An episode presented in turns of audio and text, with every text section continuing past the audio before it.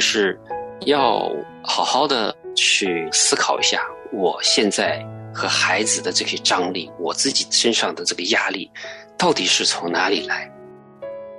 那如果我们的父母没有对孩子的成长规律有这样的一个认识，如果我们没有很好的控制情绪，也经常会使得我们跟孩子之间的关系啊非常的紧张。除去我们父母的压力哈，嗯，交托了之后，这是最好的、最好的让我们减压的方法。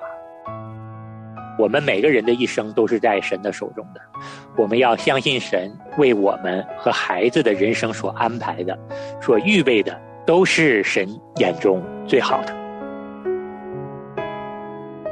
欢迎大家收听《亲情不断电》特别专辑《天下爸爸心》。亲情的家人们好，欢迎大家收听我们今天的《天下爸爸心》，我是安好。亲情的家人们好，我是程敏，欢迎大家收听《天下爸爸心》。程敏兄好，安好弟兄好，嗯。安好跟程敏呢，在上一期跟大家分享了，我们父母常有的望子成龙的心态呢，常常会给我们的孩子带来很大的压力。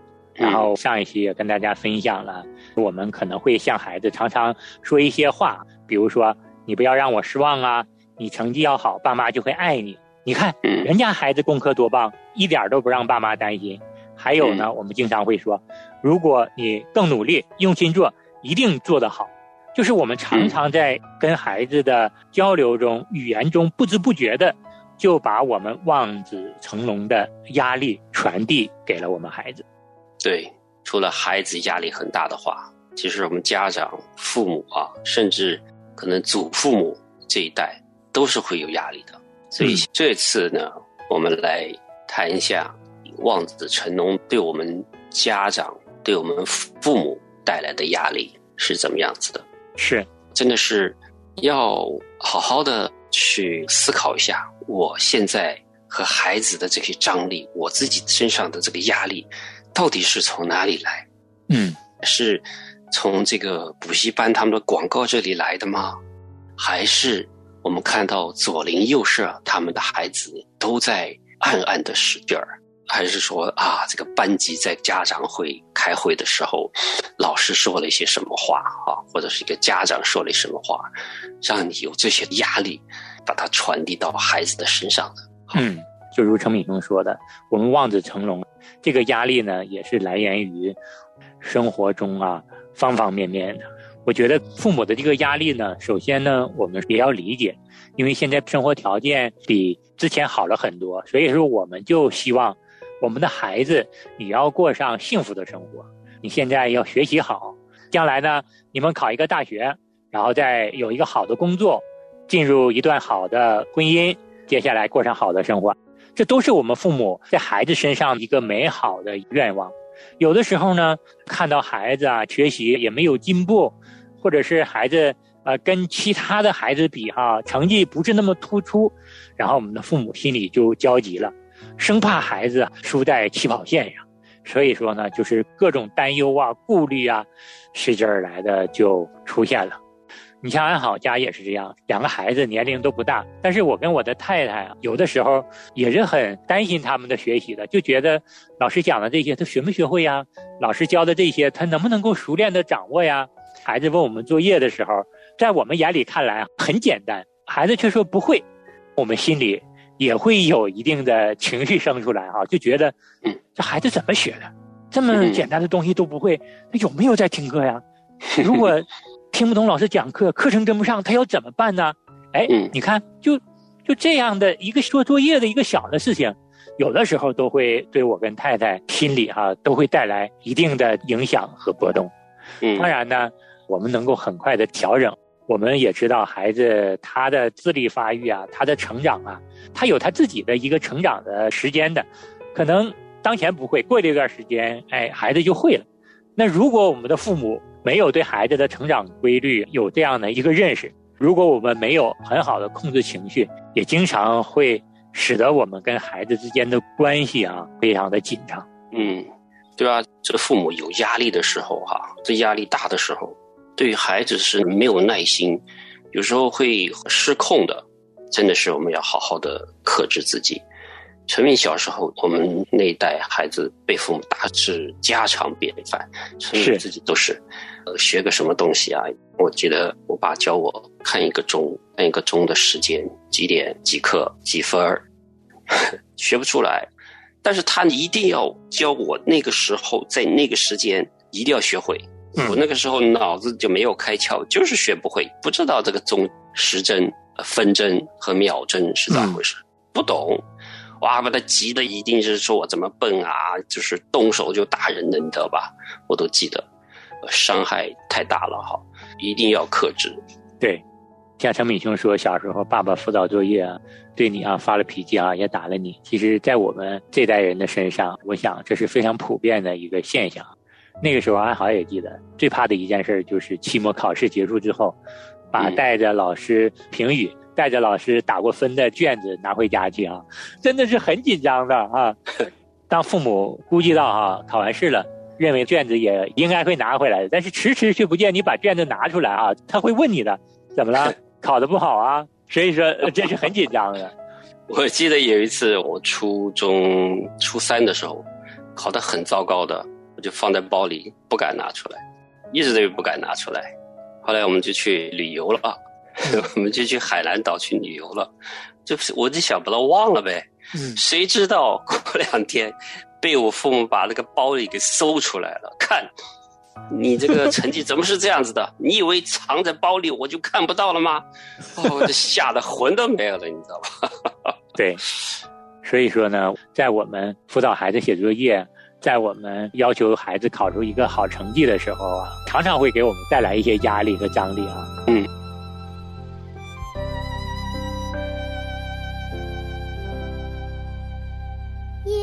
花在你有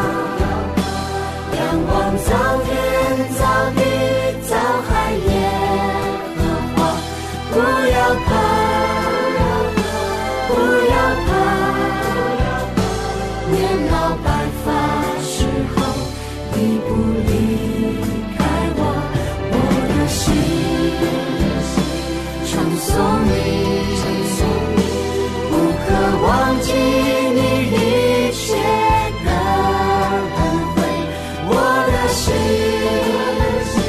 仰望你，仰望你，你的慈爱，你的心事，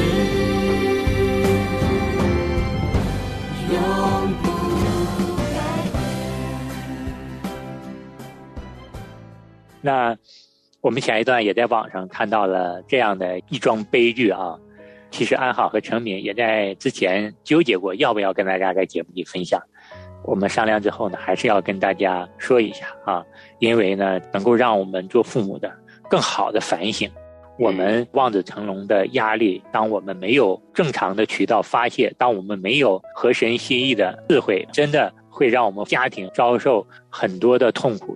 嗯，这个故事啊是这样的：原本呢是一家四口非常幸福的家庭，一对夫妻有一个女儿，有一个儿子。女儿呢上初中，儿子呢上小学二年级。那女儿的成绩呢很好，而儿子上二年级呢，功课呢。就跟不上，然后这位妈妈经常在辅导她的儿子做作业的时候呢，发现这个儿子啊屡教不会，所以说这个妈妈就忍不住了，怒气就上来了，一气之下居然拿刀把孩子砍伤了。然后当他砍伤他自己的儿子的时候呢，他隔壁做作业的女儿发现了这件事情，女儿很快的就拨起了报警电话，也拨打了幺二零的电话。然后幺二零的救护车先来了，他的女儿呢带着弟弟就上了救护车，到医院里去给弟弟包扎伤口。然后母亲呢，她发现他把自己的儿子砍伤了，在家里坐在那儿就愣住了。不一会儿呢，警车也来了。然后当警察找到了家里的位置，上楼之后呢，发现这样的一个悲剧发生了。这位母亲呢，已经自尽了。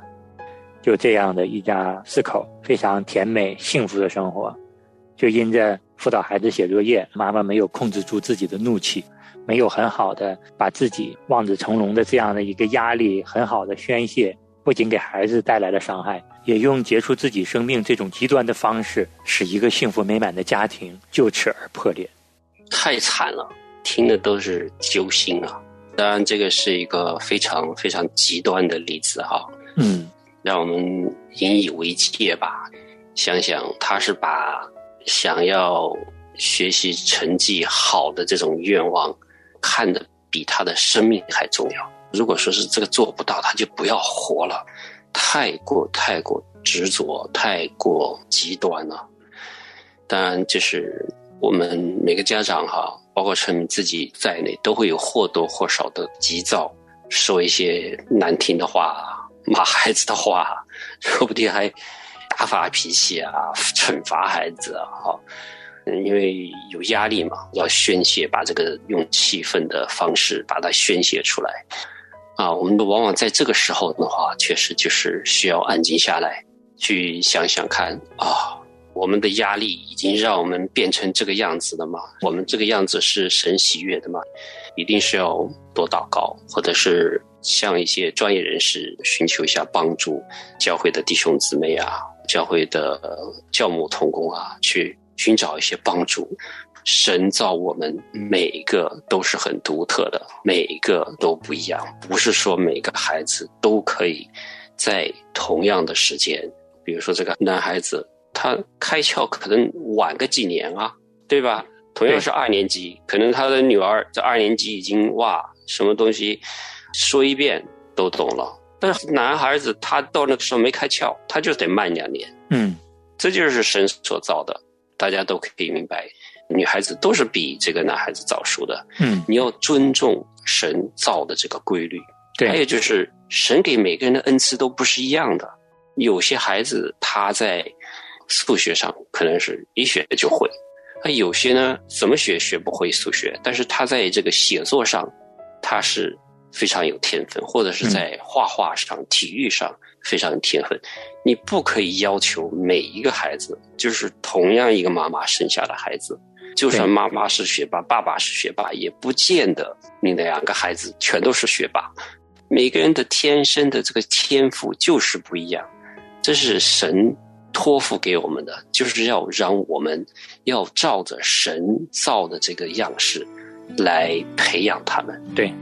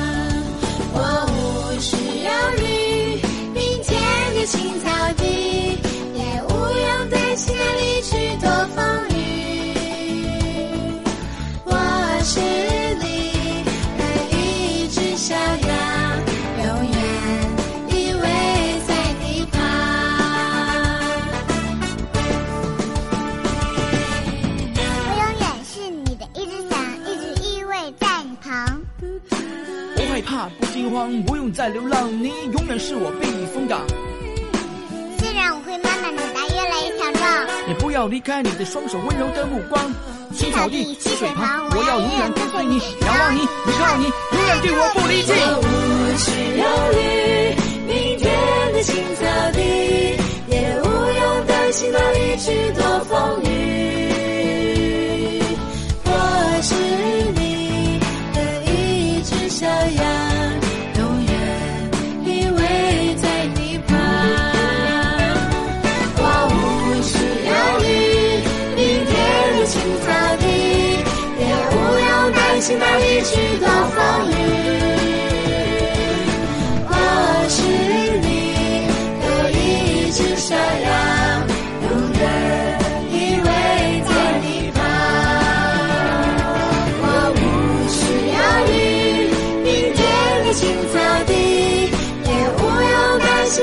心哪里去躲风雨。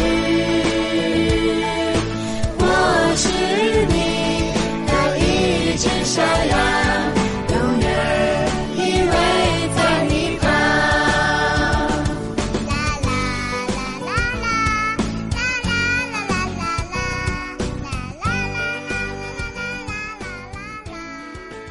我觉得刚才陈敏兄提到了非常关键的一点，每个孩子神给的恩赐都是不一样的。这个孩子将来他在成年之后，他所做的每一项工作，只要是能够荣耀神，只要是他能够靠着神给他的恩赐，自己来独立的生活、快乐的生活，这都是非常好的一种生活状态，都是合神心意的生活状态。不是说每个孩子将来都一定上清华北大、上常青藤，也不是说每个孩子将来一定要到大的公司去工作，要赚很多很多的钱，都当科学家、都当律师等等。我想每一个孩子将来他只要靠着自己的勤劳，靠着自己的能力，能够养活自己，能够过自己的生活，能够过合神心意的生活，这都是在神眼中极其美好的。我们真正的如果爱孩子，我们不是要望子成龙，我们应该是望子成人，嗯成为合神心意的人。嗯我们要照着主的教训和警戒来养育他们。我们现在就要让他们认识神，就要教导他们走当行的路，到老都不偏离。我们能给孩子最大的爱，我们能够放心他们在这个世界上生活，就是他们能够认识神，不管遇到什么样的事儿，他们懂得去求告神、依靠神啊。嗯因为我们知道，在我们的生命中，神在我们身上的作为，我们父母因着认识神，我们的生命发生了怎样翻天覆地的变化，我们怎样充满了盼望，得到平安，得到喜乐。所以，我们也希望孩子在他们的一生中能够得到我们的救主，得到这样的一份美好的祝福。所以说，我觉得我们真正的要爱我们的孩子，是要望子成人，使他们成为一个合神心意的人。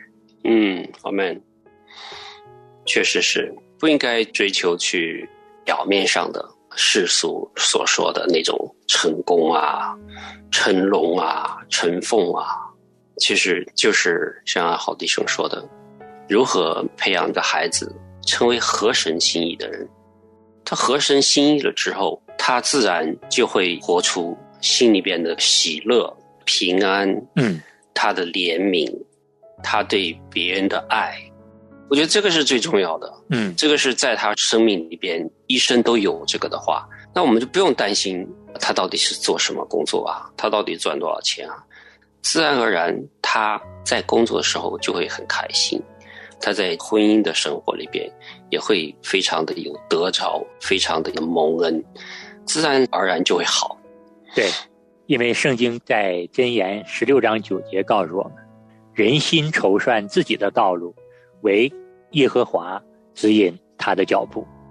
也就是说，我们一生对自己的筹划，都要靠着神的智慧来指引我们的，而不是嗯靠我们自己的筹算，我们能够走得下去的。对，那我们在这里呢，也再跟大家强调一点，我们不是不能够为孩子上一个好大学、事业成功而去求、而去祷告。我们当然可以为孩子的美好去求，让神进入到我们孩子的生命当中，让孩子认识神之后行在神的道路上，然后我们按照神的心意去求，求神的智慧来引导孩子的学习、他的事业、他的家庭、他的灵命成长。然后嗯最终呢，我们也要把这个结果交在神的手中。我们也要相信神在我们孩子身上成就的，也是对孩子最好的。我们必须要知道，唯有耶和华引导他的脚步，我们就把我们的嗯孩子完完全全的交在神的手中，而不要按照我们的心意完全的去规划他们的人生。嗯，照神的教导来教养孩子，交托给神。这也是回应到我们这个今天要讲的主题，就是怎么样子除去我们父母的压力哈、嗯，交托了之后，这是最好的、最好的让我们减压的方法。是我们每个人的一生都是在神的手中的，我们要相信神为我们和孩子的人生所安排的、所预备的，都是神眼中最好的。阿门。那我们今天呢，借着这期节目就跟大家聊到这儿，我们下期同一时间再见。好，我们下次再见。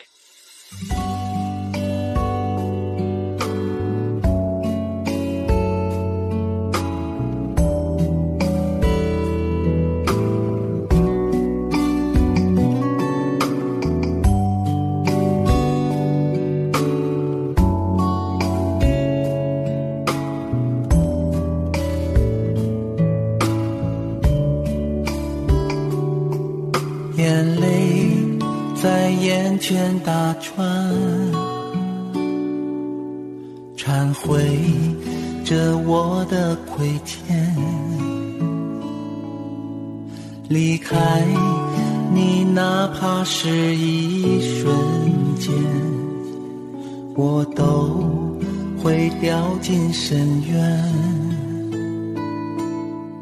祷告在凌晨三点，诉说着我的心愿。亲近你，哪怕是一瞬间，幸福都把我充满。在你这里找到一切安慰，在你这里盼望变得完美。我的生命是你用宝血赎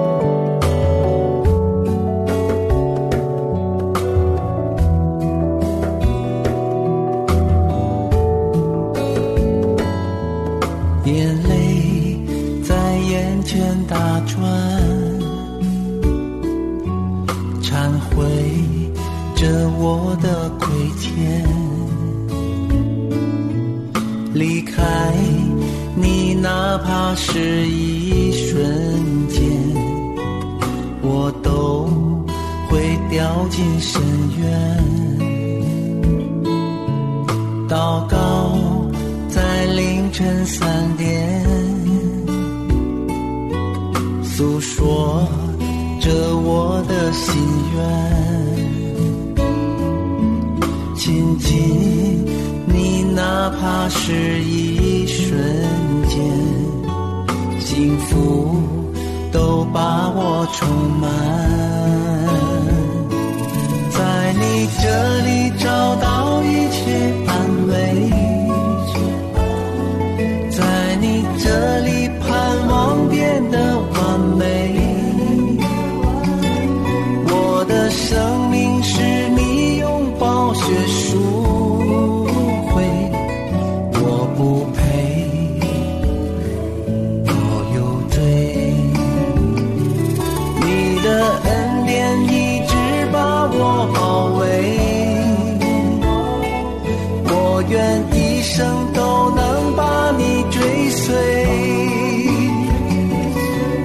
出神的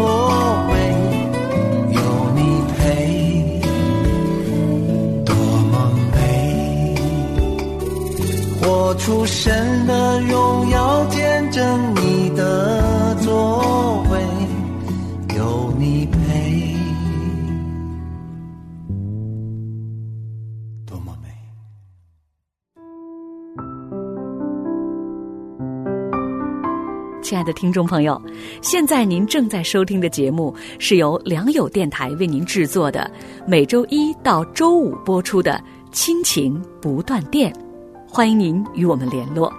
我们的电子邮箱地址是 q i n q i n g at l i a n g y o u dot n e t，就是亲情在良友网。感谢您收听我们今天的节目。愿上帝赐福给您和您的家人。我们下次节目再会。